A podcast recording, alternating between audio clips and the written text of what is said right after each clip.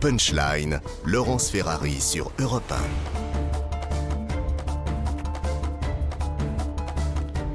Bonsoir à tous et bonsoir à toutes. Bienvenue dans Punchline ce soir sur CNews et sur Europe 1. Quelle forme va prendre la contestation contre la réforme des retraites après la grande mobilisation d'hier? L'exécutif reste sourd aux revendications des syndicats qui ont demandé en vain à être reçus par Emmanuel Macron. Les blocages continuent dans les transports et l'énergie, mais le mouvement risque-t-il de s'essouffler? La colère pourtant ne cesse de monter contre la politique économique et sociale du gouvernement. C'est ce que l'on va entendre. On va évoquer aussi la journée des droits des femmes, une journée des droits des femmes qui devient une journée pour le droit à une retraite complète. C'est ce que disent les manifestantes qui sont euh, en ce moment en train de défiler à Paris. Le président Macron annonce lui un projet de loi dans les prochains mois pour l'inscription du droit à l'IVG dans la Constitution. Voilà les grandes lignes de nos débats ce soir. Ce sera juste après le rappel des titres de l'actualité de 18. Europe 1, Punchline. Laurence Ferrari.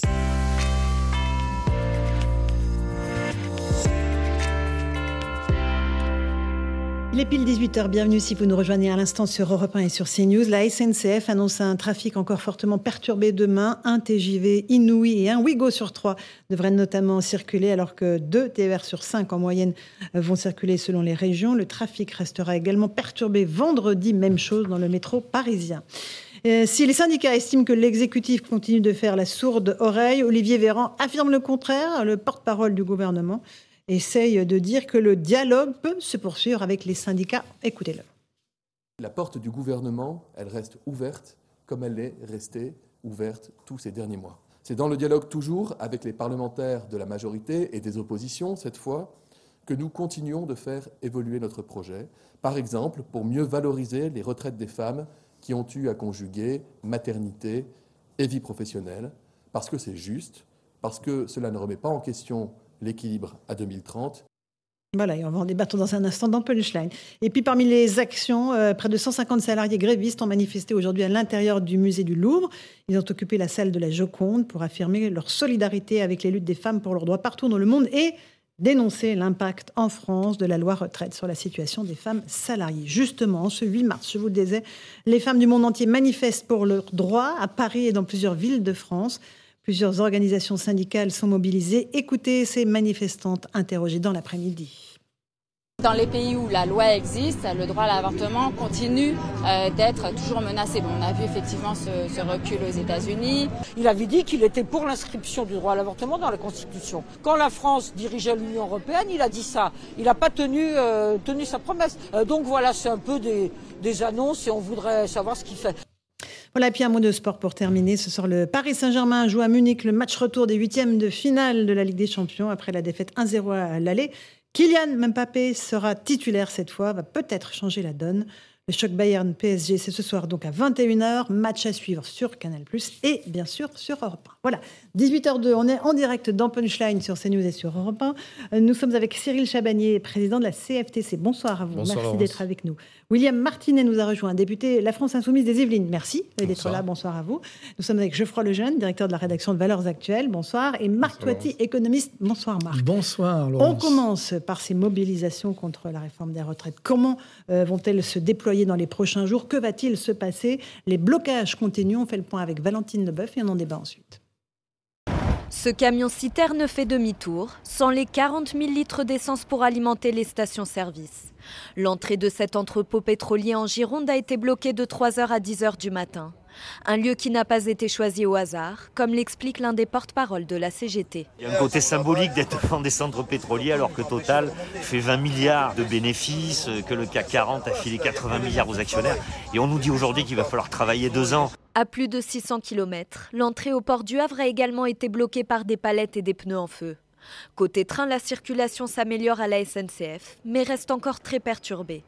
Un train sur trois circule ce mercredi. À la gare de Lyon, les voyageurs doivent s'armer de patience. J'avais un voyage initialement prévu en fin d'après-midi, que j'ai dû décaler une première fois, puisque supprimé, qui a été resupprimé derrière. Remboursement, bien sûr, il euh, faut attendre. Donc euh, voilà quoi. Un appel à la grève reconductible a été lancé dans les transports, les raffineries et l'énergie. Patricia Devron de Force ouvrière affirme vouloir continuer à mettre la pression tant qu'il n'y aura pas de réponse du gouvernement. Le silence du président de la République constitue un grave problème démocratique qui conduit immanquablement à une situation qui pourrait devenir explosive. Des propos démentis par Elisabeth Borne. Le gouvernement est toujours prêt et ouvert au dialogue comme il l'a montré ces derniers mois. Si les organisations syndicales souhaitent évoquer certains points particuliers, la porte du ministre du Travail Olivier Dussopt reste toujours ouverte. En attendant les discussions, de nouvelles journées de mobilisation sont prévues les 11 et 15 mars prochains. Voilà sur le point. Euh, Cyril Chabagnier, président de la CFTC, comment le mouvement peut-il continuer face à un exécutif qui reste absolument bloqué sur ses positions? Il va continuer un intersyndical avec euh, deux fortes mobilisations. Donc samedi, pour permettre à des familles de venir et permettre aussi à des personnes de pouvoir manifester sans perte de salaire, puisqu'on sait que après mhm. six journées de mobilisation, euh, évidemment, le pouvoir d'achat est une question phare. Vous voulez plus de monde dans la rue? Parce que là, on a déjà atteint des records hier.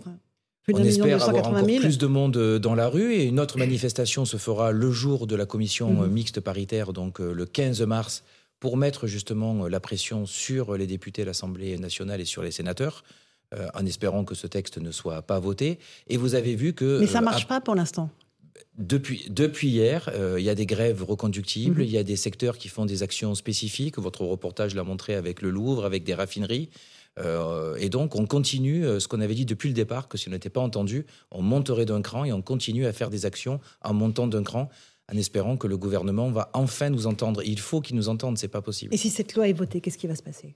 Qu'est-ce que vous ferez Vous arrêtez les mouvements Si cette loi est votée, le mouvement ne s'arrêtera pas.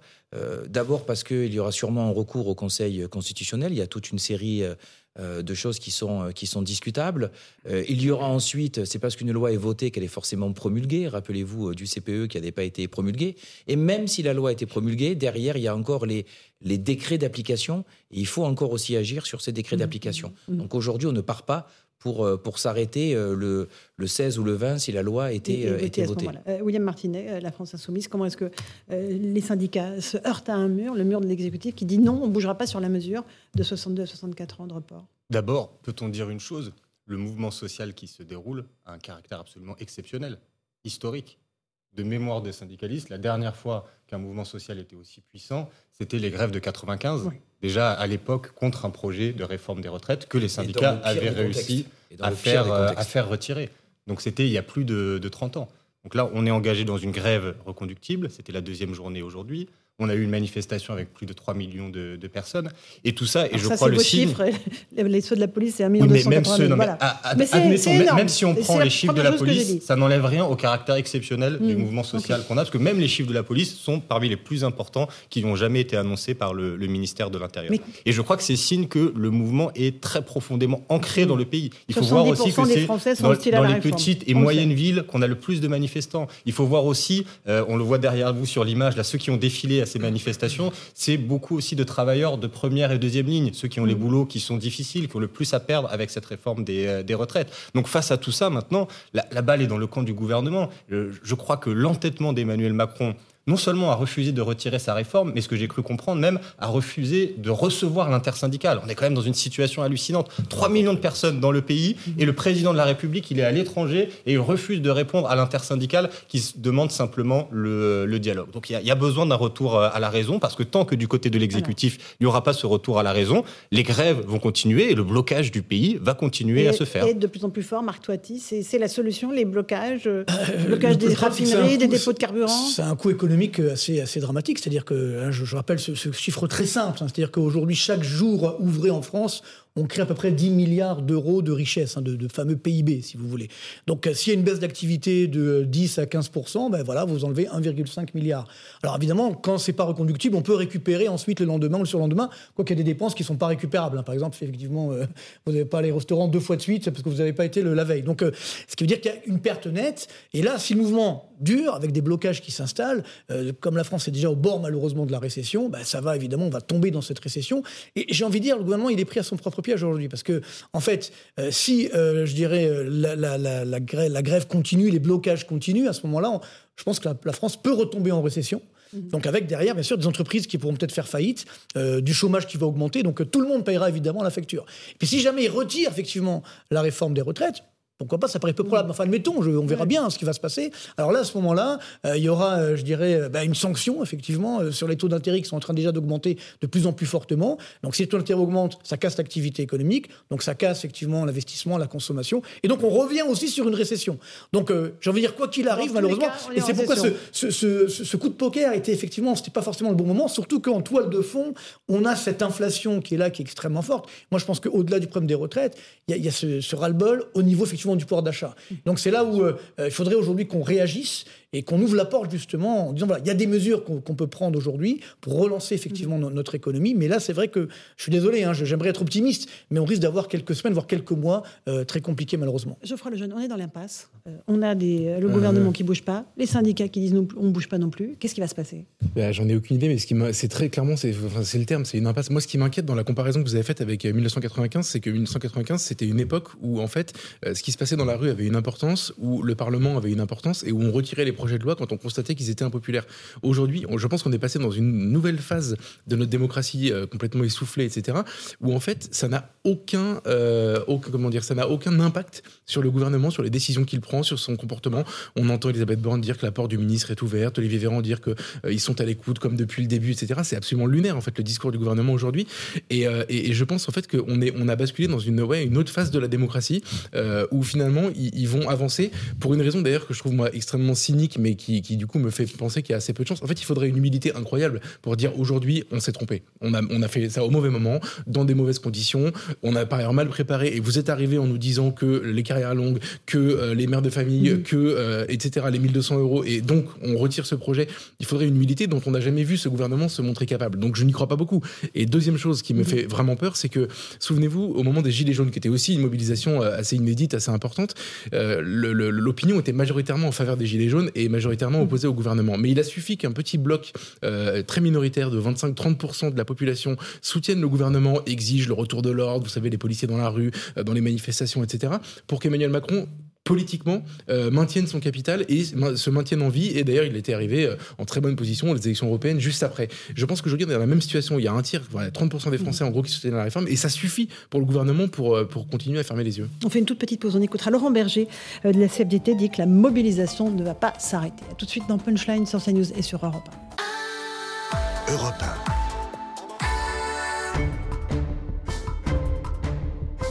Punchline, Laurence Ferrari sur Europe 1.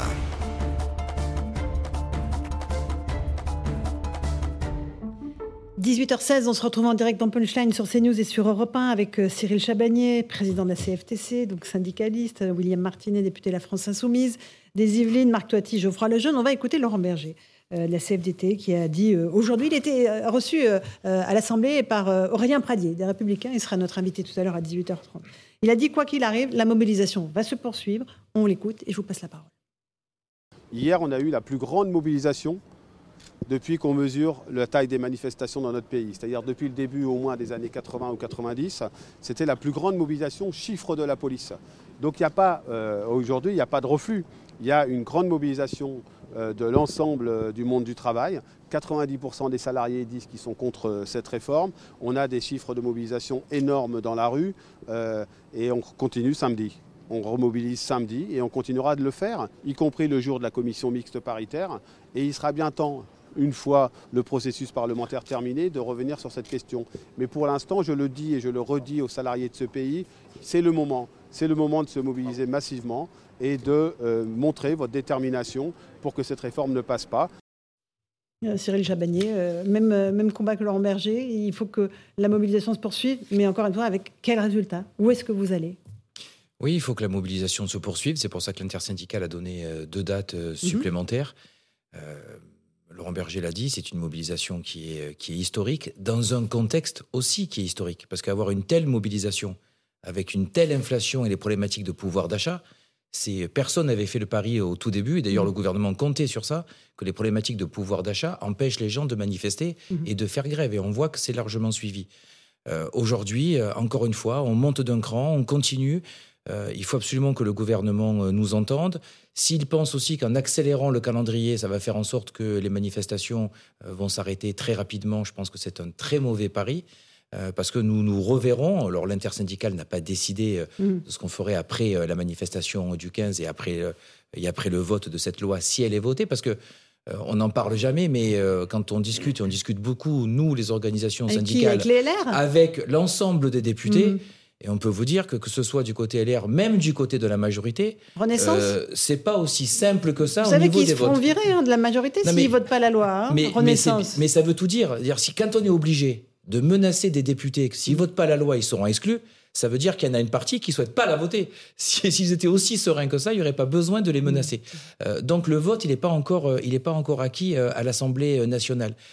il faut qu'on soit écouté. Moi, je, je, me rappelle un président de la République qui a créé un mouvement qui s'appelait euh, La République en marche. Aujourd'hui, dans la rue, on a une République en marche. Mhm. Donc il devrait l'écouter. Mais lui, il a été aussi élu par un certain nombre de concitoyens il n'y a pas si longtemps que ça. Donc lui aussi, il n'y a pas si bah, longtemps que ça, mais je suis la République en marche. Je suis persuadé qu'il y en a plusieurs, peut-être autour de cette table, qui ont voté pour lui au deuxième tour et pas forcément pour la retraite à 65 ans. Non, euh, je sais pas. Qui se sont visés Monsieur Martinet, vous avez voté Emmanuel Macron au second tour Un vrai sujet, c'est le, le problème de légitimité démocratique d'Emmanuel Macron à faire cette réforme des retraites. Parce que oui, elle était dans son, programme. D'ailleurs, c'est vrai que dans son programme qui était assez peu lisible, c'était une des seules qui a été euh, une des seules mesures qui était annoncée. Et il est revenu à 64 ans dans les deux tours. Hein.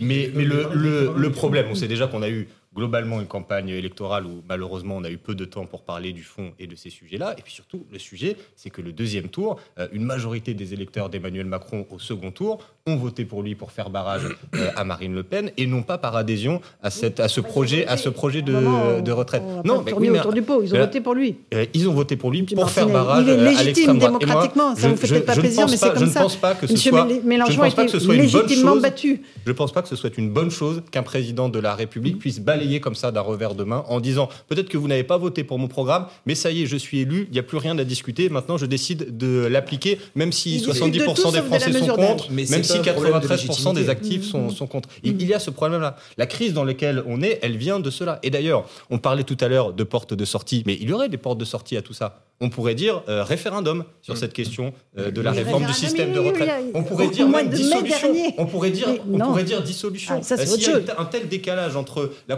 composition et la représentation, bah oui, non, mais c'est bien à lui que je m'adresse. S'il y a un tel décalage entre la représentation politique à l'Assemblée nationale, qui, même si n'est pas certain, mais serait prêt à voter cette réforme, alors que la quasi-totalité du pays le rejette, s'il y a un décalage entre la représentation nationale et euh, le peuple, la dissolution, ça peut être une solution. Donc il y a, plein de portes de sortie possibles, mais il faut il faudrait accepter le principe démocratique. La proposition politique de la France Insoumise, vous vous dites, on se remet autour de la table. Mais ils ne veulent pas discuter sur l'âge, M. Chabanier. Moi, je ne suis pas là pour faire tomber euh, ni le gouvernement, ni quoi que ce soit. Je suis là pour faire tomber cette réforme des retraites. Mais c'est bien dommage. Moi, je me rappelle d'un président de la République qui euh, voulait, euh, à l'époque, créer un système universel par points parce que c'était le système le plus juste. Mm. On peut être d'accord ou pas d'accord, mais en tout cas, on a bien changé d'avis entre-temps. En 2019, peut-être Mais très franchement, je, je, crois qu'en plus, il y a énormément d'organisations syndicales aujourd'hui, et en tout cas la mienne à la CFTC, qui reconnaît qu'on peut avoir un problème de déficit dans les années à venir, qui est tout à fait partante pour faire une réforme des retraites, parce qu'on considère que la réforme aujourd'hui, enfin que le système des retraites aujourd'hui n'est pas juste. Mais il y, a des, il y a des voies de passage, il y a des voies de passage, y compris sur le financement. Est-ce qu'on n'arrive pas à comprendre Allez-y, donnez-moi une mesure concrète euh, qui permettrait de trouver un consensus. Sur les, sur les mesures de financement, nous avons fait un mix de propositions. Donc, il y a les mesures sur les emplois des, seniors, évidemment. Mhm. On avait on favorise l'emploi des seniors. On favorise l'emploi des seniors. Euh, on avait parlé d'une progressivité, d'une progressivité des cotisations. Euh, vous savez qu'on paye aujourd'hui 6,9% euh, sur notre salaire qui est plafonné, qui est plafonné au plafond sécurité sociale qui est à peu près de 3 800 euros. Ça veut dire qu'une personne à 10 000 euros paye aussi paye aussi 6,9 sur 3800. Il y a simplement les 0,4 qui sont, c'est-à-dire une deuxième mmh, mmh. cotisation qui est sur l'ensemble du salaire. On pourrait faire progressivement monter cela. Et puis, on veut mettre sur la table les aides aux entreprises. 160 milliards. Il y a toute une série d'aides qui sont efficaces. On n'est pas dogmatique à la CFTC, on les garde. Il y a aussi toute une série d'aides qui ne sont pas efficaces, qu'on pourrait revoir. Mmh. Et ce sont des milliards qui sont euh, économisés. Avec ces trois mesures-là, déjà, on trouve les 10 milliards. Donc pourquoi on ne peut pas parler de, financement, pourquoi automatiquement la seule mesure possible pour le gouvernement, c'est le report de l'âge Marc Toiti, sur ces pistes de financement. on voit bien le problème de, base, c'est-à-dire qu'on est, on est face à une réformette. Finalement, c'est pas du tout effectivement ce projet d'une vraie réforme de la retraite plus euh, entre plus juste entre guillemets. Et ce qui est intéressant de voir, c'est que voilà, euh, un syndicat comme le vôtre euh, ou même la CFDT avait dit justement, ben, il faudrait peut-être rediscuter mais on va éviter de bloquer cet âge. Et c'est avec, mais le gouvernement s'est obstiné à le faire, alors que finalement, effectivement, il y a d'autres solutions. Et là maintenant, eh ben, il est pris à son propre piège. Et moi, ce qui m'inquiète, ce que vous évoquez tout à l'heure, ou ce qu'on a entendu M. Berger le dire tout à l'heure, c'est qu'il y a ce risque, même si la loi est passée, ben, que ça va durer. Moi, c'est ça qui m'inquiète vraiment. C'est-à-dire que je pense qu'on a aujourd'hui un, danger de, de crise, de crise sociétale parce qu'il y a énormément de colère, euh, clairement aujourd'hui, notamment en termes en termes d'inflation. Et parallèlement, ben, on voit que les gilets jaunes également reviennent progressivement. Donc ça, c'est dangereux pour la suite des événements. Et encore une fois, on est face à un, à un sujet de base, c'est-à-dire la crédibilité aujourd'hui de la France ne serait-ce qu'à à, moderniser son économie, à faire cette fameuse réforme des retraites systémiques qu'on n'a toujours pas faite. Et donc, tout ça pour ça aujourd'hui, on, a pris un risque énorme et je pense qu'on va malheureusement connaître encore une fois des, lendemains difficiles. Et ce qui est inquiétant, c'est que bah là, il n'y a pas vraiment de, de port de sortie. Mais euh, gardons néanmoins l'espoir. Mais en tout cas, pour l'instant, c'est sûr qu'on est face à un blocage de l'économie, à une France qui peut malheureusement retomber en récession. En plus, avec une arrivée où on fera, il n'y aura pas tant d'économies que ça qui seront ah oui, complètement. on l'a vu tout à l'heure, effectivement. combien on l'estimait là aujourd'hui les bah, dans les dernières euh, estimations qui sont données, on est entre 4 et 5 milliards, donc on n'est plus du tout dans ce ah qui ben, était. Euh, et c'est pas terminé avec. Euh, pas, les, avec ce que fait le Sénat en ce moment. Mais comme il tape sur une croissance à 2,5% et qu'on a vers 0,9%, déjà, je vous dis qu'on ne sera même pas sur 3-4 milliards. Hein. C'est Martinet, France économique de cette réforme, il y a combien la réforme en elle-même permettra de, réduire les dépenses du système de retraite, et puis aussi le coût social de la réforme. Et ça aussi, ça a été chiffré. C'est les, les économistes de l'OFCE qui nous disent on aura 110 000 allocataires des minima sociaux en plus par l'impact du recul de l'âge de départ à la retraite. On aura, les derniers chiffres, 400 000 accidents du travail ou, ou arrêts maladie en plus chaque année du fait du report de l'âge légal de départ à la retraite, parce que plus on se rapproche de la retraite, euh, plus il y a une incidence des accidents du travail qui sont, euh, qui sont importantes. Donc quand vous faites rester les gens plus longtemps, vous augmentez le taux d'accidents du travail. Donc tout ça va avoir un coût humain évidemment très important, mais aussi un coût économique qui va réduire le résultat euh, de cette réforme. il y a un système de prévoyance qui va s'effondrer aussi. On, est le 8 mars, journée des droits des femmes. Elles sont dans la rue et elles manifestent aussi pour avoir le droit à une retraite complète. On en écoute une et on débat ensuite. Euh, le droit des femmes, c'est aussi le droit à la retraite, c'est aussi euh, à la retraite euh, complète. qui tiennent compte effectivement bah, de tout ce que les femmes apportent aussi à la société. On est là aussi pour combattre et pour réclamer que cette égalité et ces droits euh, soient rétablis, soient établis, parce qu'ils n'ont jamais été établis, donc il faut les établir. Euh, actuellement, euh, les, enfants, depuis quelques années, depuis la dernière réforme, les, enfants ne valent pas la même chose en termes de trimestre, par exemple, validé, que si vous êtes dans le privé ou vous êtes, vous êtes dans le public. Le public est désavantagé. Euh, et, depuis, si les enfants sont nés après, 2000, euh, 2004, eh bien là, ils ne valent plus rien pour, euh, dans le public. Ben voilà, il y, a déjà des, inégalités entre femmes. et donc, a fortiori, effectivement, bah, par rapport aux hommes qui, eux, bah, n'ont pas, ce, pas cette problématique. Donc, voilà. Ce qui est clair, c'est que les mères de famille ne sont pas avantagées par la réforme privée et publique également. La dame fait la différence, mais euh, Monsieur Chabanier, c'est que tout le monde euh, prend deux ans de plus. Oui, tout le monde prend deux ans de plus. Euh, ce qui est assez terrible, c'est que la grande avancée dite par le gouvernement, c'est d'une part que lorsqu'ils repoussent l'âge légal, ils ne repoussent pas l'âge d'annulation de la décote, alors que normalement ils auraient dû le faire. Donc quand même super bonne nouvelle. Hein. Mais qu'est-ce qu'on fait? 67 ans, ça reste. Mais 67 hein. ans, ça reste. Enfin, on a 700 000 personnes par an qui partent à la retraite près moitié-moitié hommes et femmes. On a 90 000 femmes par an qui sont obligées d'attendre 67 ans pour avoir une retraite à taux plein. Il y a encore parfois pas suffisamment euh, pour vivre. Euh, on fait quoi pour ces 90 000 femmes? On fait rien du tout. Rien du tout. Euh, et même dans les trimestres qui seront pris en compte, on se rend compte que comme il faut travailler deux ans de plus, une partie des trimestres gagnés par le fait d'avoir des enfants ne serviront mm. plus à rien du fait que l'âge légal soit reporté de deux ans. Quand on vient nous expliquer que les femmes sont les grandes gagnantes de cette réforme pour le gouvernement, euh, encore une fois, parce que souvent on nous dit qu'on a mal compris ou qu'on a mal lu, donc euh, et qu'il faut faire de la pédagogie. Donc oui, encore une fois, j'ai mal compris, j'ai dû mal lire. On a, tout très très bien compris en faisant notre calcul. Euh, un petit mot, Geoffroy Lejeune, là-dessus, sur cette politique qui n'est pas nataliste hein, pour le, coup du gouvernement. En fait, en écoutant cette manifestante, je me dis que j'ai l'impression d'entendre la même revendication qu'au moment des Gilets jaunes. Vous savez, des gens qui disent en fait, on a le taux de prélèvement obligatoire le, le plus haut de l'OCDE, et on regarde cela, des prestations qui ont tendance, alors peut-être pas à diminuer diminuer, mais en tout cas, on nous demande de travailler plus, et un service public qui est de moins en moins efficace, et une crise généralisée partout, l'hôpital. Enfin, et, je, me souviens d'une pancarte qui m'avait beaucoup marqué sur les ronds-points, c'est quelqu'un qui disait où va notre pognon? Et en fait, je pense que c'est au fond la question qui est posée. Mmh. Et, et, à mon avis, un des ressorts de cette mobilisation aujourd'hui, c'est pourquoi nous, en fait, pourquoi nous qui travaillons déjà, nous qui payons déjà des impôts, cette réforme qui en fait vise pour le coup la, la, vraie, la vraie injustice que je vois moi dans cette réforme, mmh. c'est qu'elle vise des gens qui travaillent déjà et qu'elle ne, qu'elle ne concerne pas les autres et qu'elle ne concerne encore moins les retraités. Mmh. Et donc, euh, pour toutes ces raisons-là, je pense qu'elle était invendable. Euh, et, et, et, tout à l'heure, vous on posait la question de, de l'échappatoire. Moi, je, vous savez, je suis pas suspect d'être mélanchoniste du tout, mais, mais là, pour le coup, il y a une vraie question qui, qui a été posée, c'est celle du, c'est celle du référendum. Et en, en l'occurrence, euh, on se rappelle qu'Emmanuel Macron a parlé des 65 ans dans la campagne pour finalement dire 64 ans. On, mais on se rappelle moins d'une chose, c'est qu'à ce moment-là, il faut rappeler le contexte, entre deux mmh. tours de la présidentielle, où justement il a besoin des voix des électeurs qui ont peur de Marine Le Pen. Et à ce moment-là, justement, pour éviter une crise sur ce sujet, pour éviter de, faire tout l'entre-deux tours sur la, la réforme des retraites, il parle de référendum en disant on pourra régler ça le jour venu par un référendum. C'était pas une promesse de campagne, mais déjà quand même implicitement. Donc, euh, on peut pas évacuer la question comme ça. honnêtement, c'est très bien ce qu'il adviendrait d'un référendum aujourd'hui. Le, nom serait ultra majoritaire.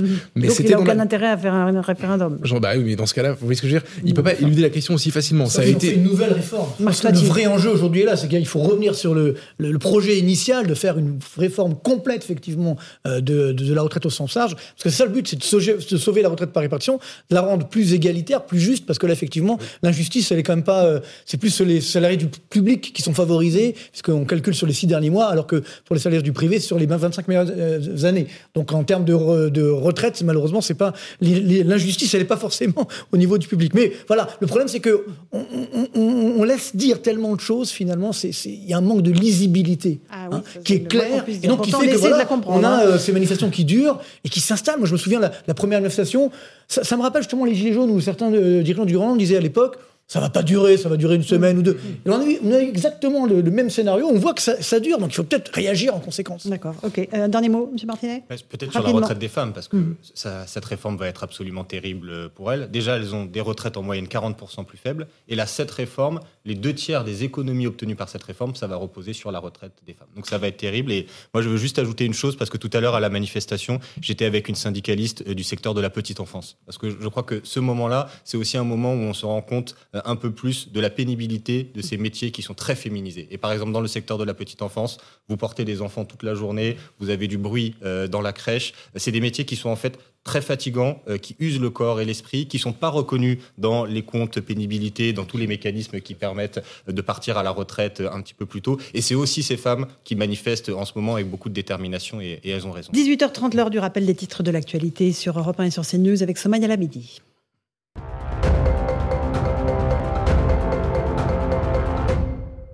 Troisième jour consécutif de grève contre la réforme des retraites demain. Le trafic devrait s'améliorer dans les transports parisiens, mais il sera encore perturbé. Des perturbations qui devraient concerner le métro et le RERB. Toutefois, le trafic sera quasi normal sur le RERA et normal sur les réseaux bus et tramway. L'anesthésiste Frédéric Péchier mis en examen pour deux nouveaux cas d'empoisonnement de patients présumés. De nouvelles mises en examen que devrait contester son avocat. Et puis, record de fonte de la banquise en Antarctique au mois de février. Un record confirmé par l'Observatoire européen du climat. Un phénomène inquiétant qui s'est intensifié depuis une dizaine d'années. Merci Somaya, merci à nos invités, Monsieur Chabanier, Monsieur Martinet, Marc Toiti et Geoffroy Lejeune. Dans un instant, Aurélien Pradier est notre invité, député LR du Lot. Il l'a reçu aujourd'hui euh, Laurent Berger de la CFDT. À quoi joue Aurélien Pradier? À quoi jouent les Républicains? Je pose la question dans un instant. À tout de suite. Europe Punchline, Laurence Ferrari sur Europe 1.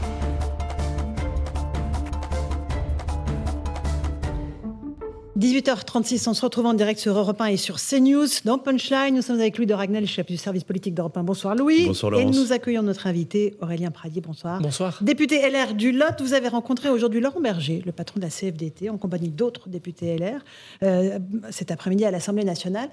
À quoi est-ce que vous jouez Aurélien Pradier? Je joue à la responsabilité qui est la mienne de député, mhm. de faire en sorte que nous puissions dans ce pays dialoguer. Nous n'avons jamais mené de grandes réformes des retraites sans le dialogue social. D'abord, c'est un principe qui a toujours été porté par les gaullistes. C'est notre constitution de la République qui euh, instaure le dialogue social, la mhm. nécessité de dialoguer, C'est les dernières lois Larcher qui ont institutionnalisé tout cela. Et puis chez les gaullistes, il y a une tradition, c'est de faire en sorte que la mhm. démocratie s'exprime à l'Assemblée, au Parlement, au Sénat, mais aussi dans le dialogue social. Eric Ciotti ne fait pas bien ça? Il n'a pas reçu les syndicats? Écoutez, moi, il était invité euh, ce matin, il mhm. aurait parfaitement pu le faire. il les a, reçus auparavant euh, oui, sûrement, euh, je crois. En tout cas, nous, collectivement, nous n'avions pas eu l'occasion de le recevoir. Et puis, on le reçoit dans une semaine qui est particulière, qui est une mhm. semaine de mobilisation. Laurent Berger est le patron d'un syndicat réformiste. Toutes les grandes réformes des retraites ont été faites avec le soutien de la CFDT toutes. Mhm. Et nous avons parlé des grands sujets, du travail, de cette réforme des retraites et surtout de la nécessité de ne pas bloquer le pays. Je, suis un homme de dialogue comme beaucoup de mes collègues députés. Notre responsabilité de député, c'est de ne pas contribuer à la fracturation du pays. C'est de faire en sorte que pour éviter le blocage, nous puissions dialoguer. Donc vous ne voterez pas cette réforme. Laurent Berger non plus n'était pas d'accord avec ça. Donc vous êtes d'accord en fait. Ça sert à quoi de se rencontrer Nous avons eu des points de divergence avec Laurent Berger. On n'est pas d'accord sur tous les points mais sur le fait que cette réforme est totalement illisible aujourd'hui, qu'elle est injuste, que sur les carrières longues, qui est un des combats que j'ai mené avec mes collègues, nous ne sommes pas encore arrivés parfaitement au bout, et puis surtout que nous sommes passés à côté de tous les vrais sujets. Euh, avant même de parler de la retraite, il faut parler du travail, il faut parler de l'emploi, de tout ce qui fait la retraite ensuite. Mmh. Et nous avons eu ces points de convergence avec Laurent Berger, si bien que j'ai annoncé à la sortie de cette discussion, de cet échange républicain, qu'au mois de mai, nous organiserions euh, à l'Assemblée nationale une conférence autour du travail durant toute une journée qui rassemblera les acteurs du travail, y compris les chefs d'entreprise. Quand je vous ai posé la question à quoi est-ce que vous jouez, c'était est-ce qu'au fond, vous ne jouez pas à être le président des Républicains? Or, c'est Eric Ciotti qui a été élu. Non, Eric Ciotti est président des Républicains, je mhm. ne conteste pas ce, titre-là.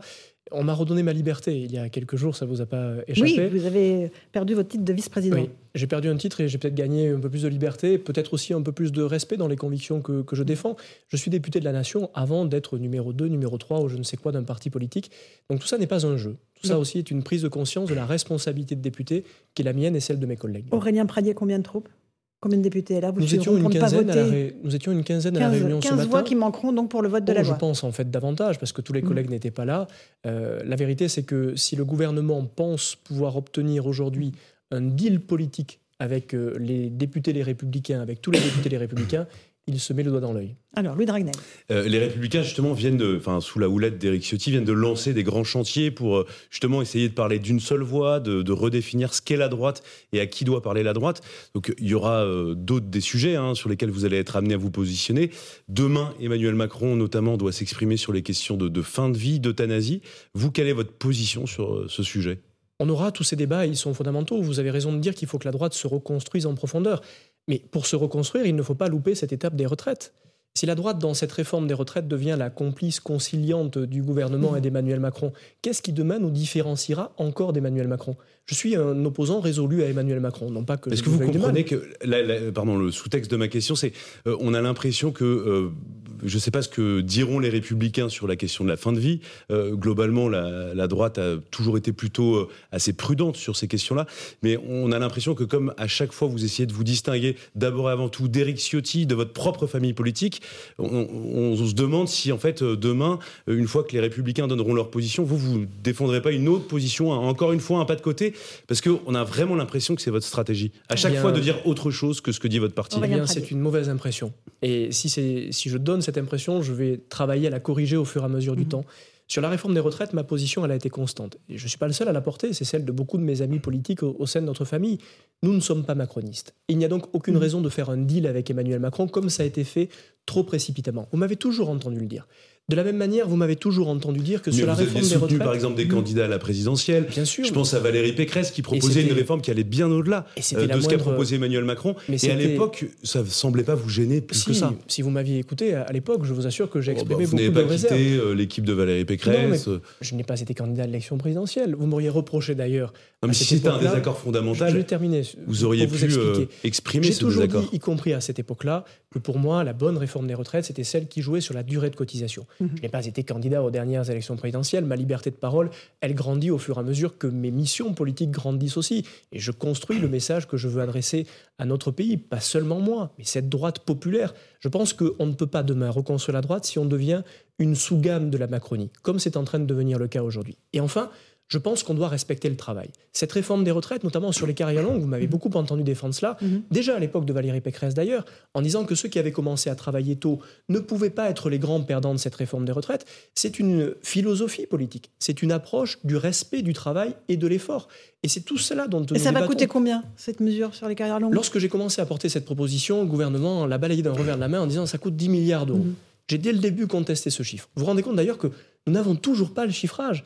On est dans un débat parlementaire démocratique et on n'a même pas les chiffrages des mesures que nous proposons. J'ai adressé aujourd'hui même un courrier à tous les présidents de groupe au Sénat pour leur dire que le chiffrage du dernier effort qui était à faire sur les carrières longues coûtait autour de 300 millions d'euros, ce qui est à peu près l'équivalent de ce que le Sénat a fait sur les carrières des femmes. C'est quoi le dernier effort, en gros, concrètement?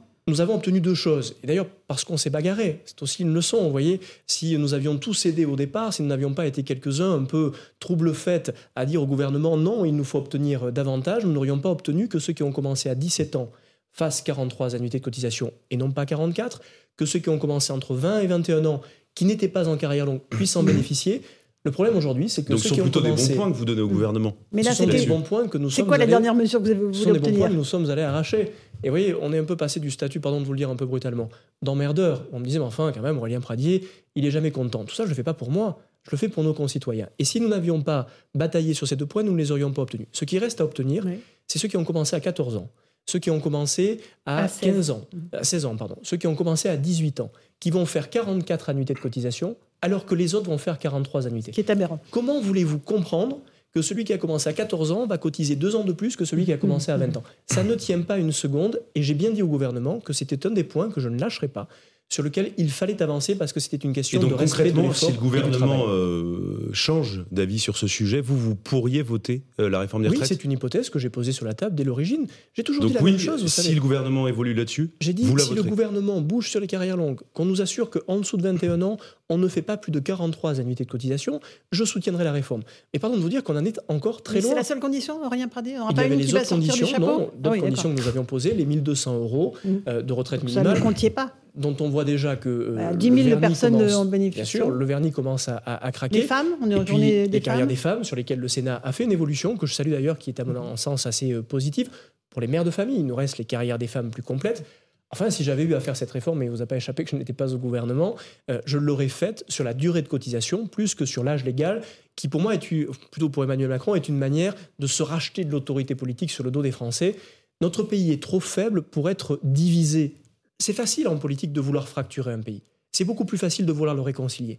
Et je pense que le rôle de la droite beaucoup demain, plus difficile de beaucoup plus le difficile, rassembler. bien sûr, mais beaucoup plus exigeant de le Mhm. réconcilier. Je pense que le chemin de responsabilité de la droite demain, c'est de réconcilier les Français. Le spectacle qui est donné à l'Assemblée pose question aux Français. Euh, certains députés, euh, certains ministres, je pense au bras d'honneur, deux bras d'honneur, faits par hier par, par Éric Dupont-Moretti, le garde des Sceaux, euh, envers euh, le patron du groupe des LR, euh, euh, Olivier Marlex.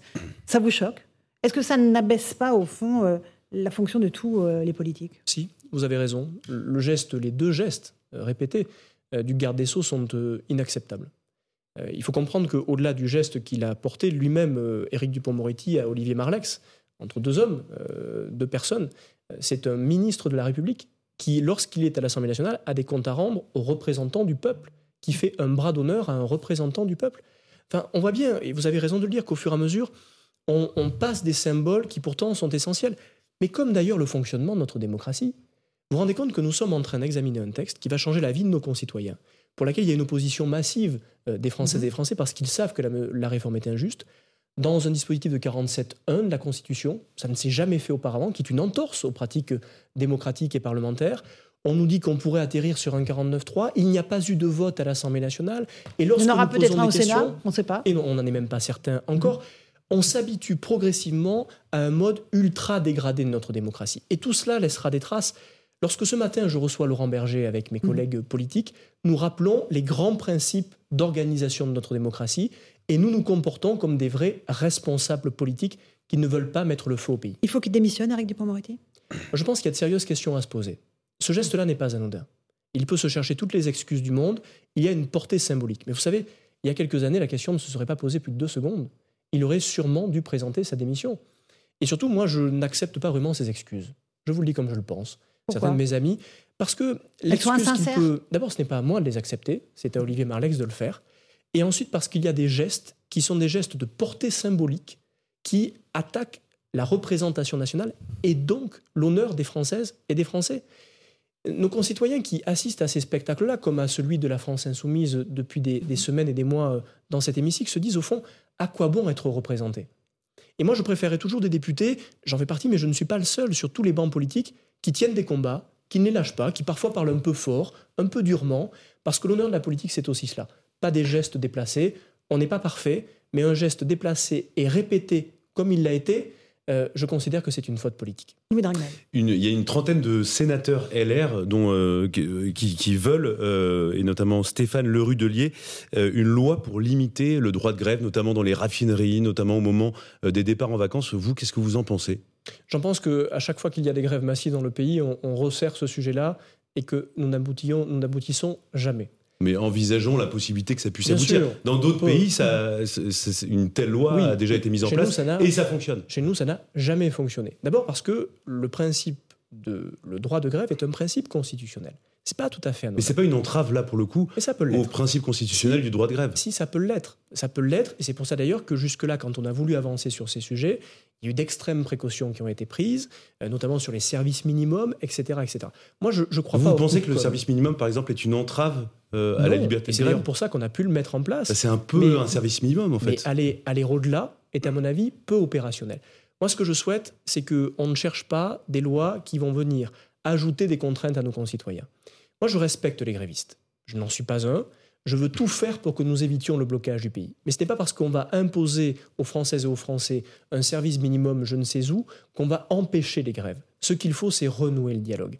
Nous sommes un pays qui est aujourd'hui une cocotte minute. Et je le redis, il est bien plus simple de mettre du feu euh, sur le, la, la, fournaise que nous connaissons aujourd'hui que d'essayer d'apaiser le pays. On a besoin de se reparler dans ce pays. Et c'est ça le rôle des politiques, plus que d'avoir des opérations de communication avec telle ou telle loi dont on sait qu'elles n'aboutiront jamais. Et c'est ce que vous faites, évidemment. Vous utilisez euh, votre liberté d'expression euh, euh, au sein des Républicains. Mais quel est votre agenda? Est-ce que vous n'avez pas un agenda personnel, au fond? Est-ce que vous n'êtes pas dans une stratégie qui vise à vous faire connaître, à amener la lumière sur vous pour 2027 on me prête beaucoup plus d'ambition que je n'ai en réalité. Vous n'y pensez pas Après, il faut éviter de me répéter toujours ça parce que je vais Mais vous avez quand même été candidat à la présidence de votre parti, enfin, ce qui montre que vous, vous avez une ambition assez haute. Je ne sais pas si j'ai une haute ambition, peut-être plus modeste que, que vous ne l'imaginez. J'ai un parcours politique qui n'est pas un parcours tout à fait traditionnel. On peut l'apprécier ou mhm. pas, mais j'ai un parcours d'élu local, de gamin du Lot qui, qui, qui vient d'une famille qui n'a jamais fait de politique et j'ai beaucoup de chance de pouvoir servir des idées aujourd'hui. Peut-être que ce que nous avons perdu de vue aujourd'hui, c'est que en politique, il peut y avoir des femmes et des hommes qui s'engagent pour des idées, des convictions, des valeurs, peut-être avant même une ambition personnelle. L'ambition peut venir et, elle fait partie de la vie euh, politique, mais hum, il faut vous habituer à nouveau à ce qu'il y ait des femmes et des hommes politiques qui euh, défendent des idées parce qu'ils croient en ces idées et pas seulement parce qu'ils voudraient se faire connaître. Vous avez une mission politique, Aurélien Pradier? Une mission politique, vous l'avez évoqué tout à l'heure.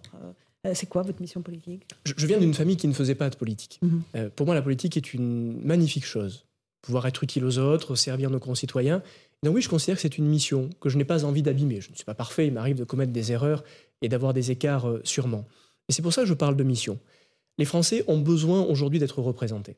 Ils ont besoin d'être défendus. Et ils ont besoin que leurs représentants politiques soient à la hauteur de ces difficultés-là. voilà pourquoi j'assume d'avoir parfois du tempérament et du caractère.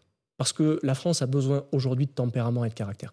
Mais j'ai appris une chose, c'est que tout cela, on ne peut jamais le réaliser seul que mon parcours a souvent été solitaire, parce que j'ai toujours été élu dans des conditions très difficiles. À force de me taper sur la figure, faire taper sur la figure, j'ai appris un peu la solitude. Mais je, sais aujourd'hui qu'il n'y a pas de belle aventure politique pour notre pays si elle n'est pas collective. C'est ce que j'essaie de construire avec mes amis, c'est ce que nous avons commencé à faire ce matin et que nous allons faire euh, longtemps encore, je l'espère. Il y a trois jeunes qui ont posé euh, en une de l'incorrect euh, et ça a fait beaucoup de bruit. Il s'agit de Guillaume Carayon pour les Républicains, Stanislas Rigaud de Reconquête, Pierre Romain pour le Rassemblement national. Les jeunes coupent le cordon, c'était ça le titre de cet article. Vous, vous, n'avez rien dit à, M. Monsieur Carayon. C'est normal. Vous dites c'est la liberté d'expression. Il a le droit de, dire que les digues peuvent sauter. Je ne lui ai rien dit parce que je n'ai rien à lui dire. Je, je l'ai eu au téléphone. Je lui ai dit, vous lui dit quelque chose donc que, Oui, je lui ai dit deux choses. Que ça ne paraissait pas très efficace en réalité. Je ne veux pas faire insulte à ce magazine, mais si vous voulez reparler à tous les Français, il faut sûrement leur parler de leurs vrais problèmes plus que de, ces questions-là. On est d'accord. Mais ce que je lui ai dit en revanche, c'est qu'il ne me trouverait jamais sur son chemin pour l'empêcher de dire quoi que ce soit, y compris parfois de dire des bêtises s'il en disait. Euh, j'ai moi-même un peu vécu dans ma famille politique le fait que lorsqu'on disait quelque chose qui n'était pas tout à fait euh, couleur locale ou qui dérangeait, on en soit exclu, c'est pas pour faire la leçon euh, aux autres. Moi, je crois qu'il faut reparler à tous les Français. Je, refuse de faire des catégories chez nos concitoyens. Et oui, il va falloir aller reparler aux Français qui ont voté pour Marine Le Pen, à tous ceux qui ne votent plus aujourd'hui dans notre pays. Et pour ça, il faut que la droite populaire mhm. retrouve euh, de l'énergie et, de la force. Reparler à tous les Français. Arrêter de parler à des catégories de concitoyens. Avec quelle idée force Le travail? Le travail qui paye? Euh, C'est ça la grande idée de la droite pour les prochaines années? C'est le travail et au-delà du travail, c'est la dignité. Je crois qu'une des profondes blessures de notre pays et de nos concitoyens, c'est la perte de dignité dans les familles, dans leur environnement de travail, dans leur vie quotidienne. Nous n'avons plus de repères. Et cette perte de dignité, elle est euh, euh, prodigieusement difficile à supporter pour les Françaises et les Français. Le travail fait partie de la conquête de la dignité. Et je refuse que Sandrine Rousseau soit la seule à parler du travail. Voilà pourquoi il me semble que la droite doit aussi réinvestir ce champ du travail, avoir des idées nouvelles, ça fait des années que nous n'avons pas Mais eu. Mais lesquelles Allez-y. Quelle idée nouvelle pour la le travail La question du travail, la conférence que nous allons organiser au mois de mai va nous permettre, par exemple, de travailler sur la semaine de 4 jours, travailler 38 heures. Mmh. Travailler plus, mais travailler mieux, qui est un enjeu de société aujourd'hui. Je crois trop au travail pour ne pas vouloir aussi le faire progresser et le moderniser. Il faut simplement que nous acceptions à droite d'être à nouveau des audacieux, ce que nous n'avons pas été depuis trop longtemps, ouvrir des chemins, parler de tous les sujets, d'écologie, parler d'immigration évidemment, parler de fin de vie, sur lequel je vous confie aujourd'hui avoir de vrais questionnements. Je ne sais pas s'il faut évoluer. J'ai besoin d'un débat pour cela. Justement, c'est la question aussi que je voulais vous poser, parce que vous n'avez pas répondu à ma question tout à l'heure. C'est pour ça, je vous C'est pour ça qu'il est venu là, voilà. Non, mais sur l'euthanasie, est-ce que vous pensez qu'il faut aller plus loin? Euh, Est-ce que vous considérez que l'offre de soins palliatifs en France est insuffisante? Qu'est-ce que vous pensez de tout ça? Je veux que nous respections euh, tous les points de vue. Moi-même, dans ma vie, comme ça arrive pour beaucoup de Français, j'ai changé d'avis sur cette question au regard des expériences que j'ai pu avoir. Je pense qu'on ne peut pas vraiment choisir sa fin de vie. Je pense que la société dans laquelle nous sommes a une tendance à vouloir tout consommer, tout contrôler, y compris peut-être nous faire croire qu'on peut contrôler notre propre mort. Je ne le crois pas profondément, philosophiquement. Ça ne veut pas dire que je suis opposé à toute évolution. Je pense qu'il faut d'abord travailler sur les soins palliatifs, qui aujourd'hui sont dans un état de fragilité extrême. Je pense qu'il faut que nous ayons le débat, que nous cessions de nous caricaturer les uns les autres. Et je vous demande de me laisser le droit de douter. Parce que sur des sujets aussi essentiels, la force politique, c'est parfois un peu le doute. Bien sûr, mais euh, vous évoquiez le fait que justement vous êtes attaché au fait qu'on euh, ne peut pas choisir sa mort, euh, pour caricaturer, simplifier un petit peu, mais globalement, il y a une rupture anthropologique qui peut se produire si le législateur décide d'autoriser le suicide assisté ou l'euthanasie. Oui, toutes les décisions que nous prenons à l'Assemblée nationale, sur ces sujets comme sur beaucoup d'autres en réalité, compris sur la réforme des retraites, ont des conséquences structurantes sur notre société. Mais là, c'est une rupture anthropologique, c'est-à-dire c'est le rapport à la vie et à la mort. toutes les ruptures sont importantes. Et je veux que nous n'en négligions aucune. Si demain nous voulons reparler à tous les Français, que ce soit la droite ou d'autres familles politiques, il nous faut leur parler de tous les sujets qui les concernent. Les sujets anthropologiques en font partie, les sujets civilisationnels sont fondamentaux, les sujets du quotidien ne sont pas à négliger. La vie quotidienne de nos concitoyens. Pouvoir d'achat, inflation. exactement. Elle dit aussi beaucoup euh, des grandes batailles à mener. Quand je me suis engagé avec plusieurs de mes amis sur le handicap ou contre les violences conjugales, parfois on a été un peu moqué en disant ce sont des sujets de niche. Non, ce sont des sujets qui disent beaucoup des grands défis de notre société, de l'attention que nous portons aux plus fragiles et sûrement du projet politique que la droite populaire peut développer pour demain. Les droits des femmes, on en a parlé il y a quelques instants, les violences conjugales, euh, fléau endémique dans notre pays, on n'arrive pas à les endiguer entre 2020 et 2021, une augmentation de 20% du nombre de féminicides. 20%. 122 femmes assassinées l'année dernière. 23 femmes depuis le début de l'année 2023. Nous avons à l'Assemblée nationale, et c'était avec mon groupe politique, j'en ai été le rapporteur, porté euh, il y a quelque temps une proposition de loi adoptée à l'unanimité pour la généralisation du bracelet anti-rapprochement. On en est où aujourd'hui? Savez-vous que moins de 10 bracelets anti-rapprochement sont déployés dans le pays avant le passage à l'acte?